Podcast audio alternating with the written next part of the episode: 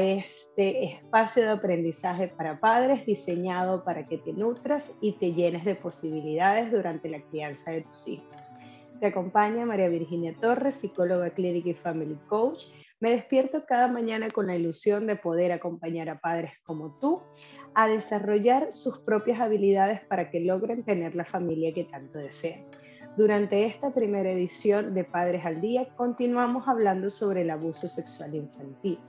Y hoy seguimos eh, tocando el tema del proceso de sanación junto a Karen Avendano.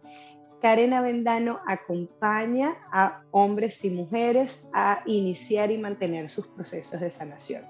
Y hoy hablaremos sobre cómo es este proceso, cómo inicia, cómo se desarrolla y qué detalles debemos tomar en cuenta. Karen, bienvenida. Háblanos un poquito sobre tu trabajo para los que no te hayan visto en el episodio anterior y puedan conocer un poquito de ti. Bueno, muchas gracias nuevamente, de verdad, por permitirme estar contigo y aportar toda la información que, bueno, que poca o mucho pueda tener para todos ustedes. Este, bueno, yo, como lo dije em, en el podcast pasado, sufrí de abuso y a raíz de esto y de mi propio proceso de sanación, decidí abocarme a ayudar a las personas, hombres y mujeres que han atravesado por esto. Entonces, bueno, para mí es un honor poder compartir con estas personas eh, su caminar, que no es nada fácil, pero con la fe y todo el amor y toda la empatía para que ellos tengan el resultado que yo y muchas otras personas tenemos, y es el amor y la felicidad de haber sanado un proceso tan traumático como fue el abuso, pero que va a valer la pena totalmente y va a cambiar nuestra vida después de tomar esta decisión. Gracias, gracias Karen. Cuéntanos un poquito sobre cómo es este proceso. Mira, los procesos ni son lineales ni son iguales. Okay. Yo creo que cada proceso es único y diferente. Así como cada persona es única y diferente, su trauma fue diferente, su abuso fue diferente y la, el entorno de ese abuso fue distinto, asimismo los procesos son diferentes o son distintos. ¿sí? No es lo mismo los vínculos de, mm, que se rompen cuando es un familiar a cuando es un desconocido, el entorno bajo el que se dio la coacción para que se llevara a cabo el abuso, si hubo una especie de chantaje, si hubo una especie de recompensa, ¿sí?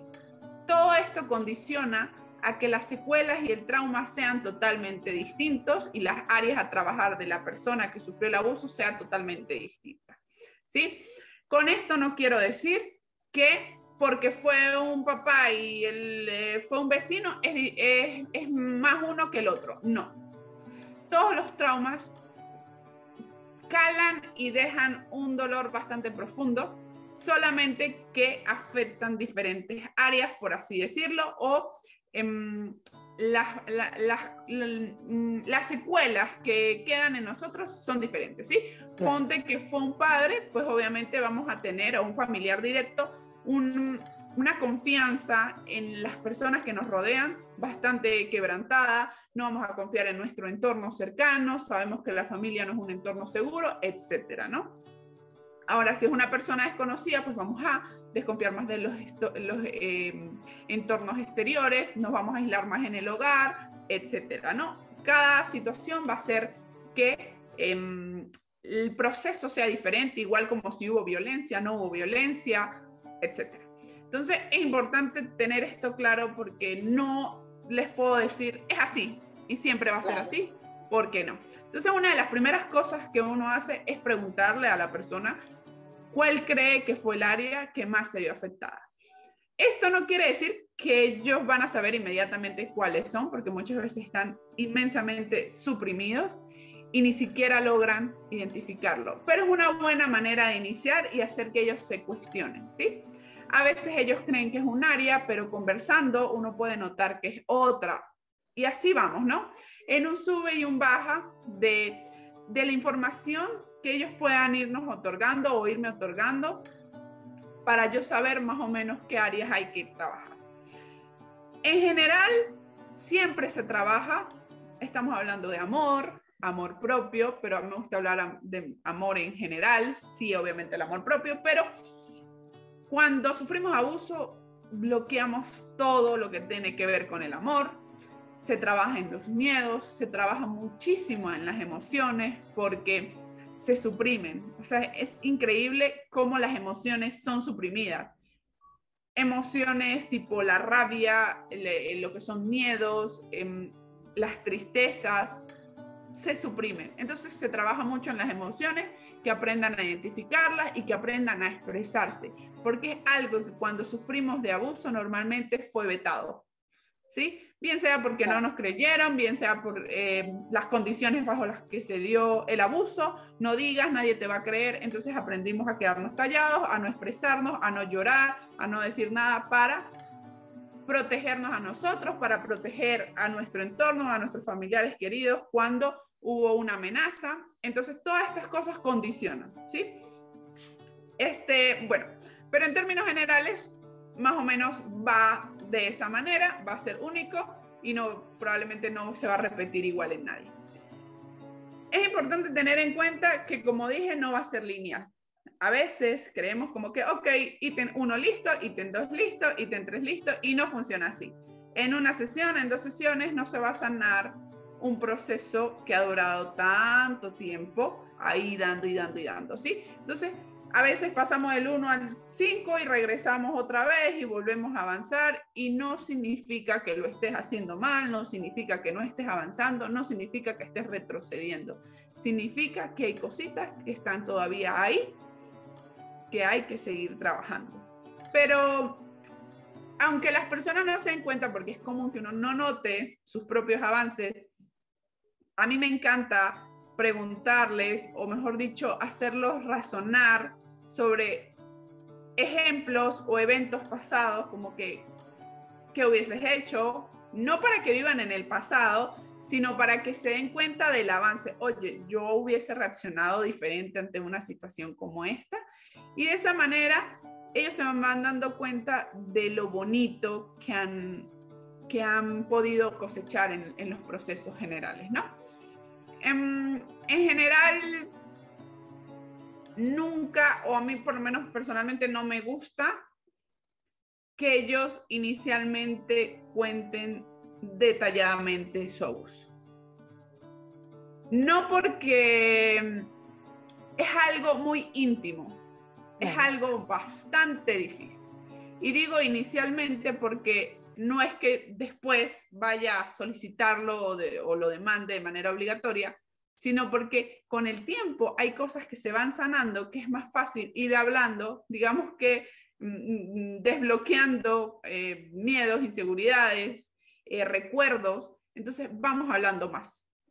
Y nos damos cuenta que al hablar, al ponerle palabras, vamos sanando y vamos sanando cositas que no creíamos, porque a veces no lo quedamos aquí.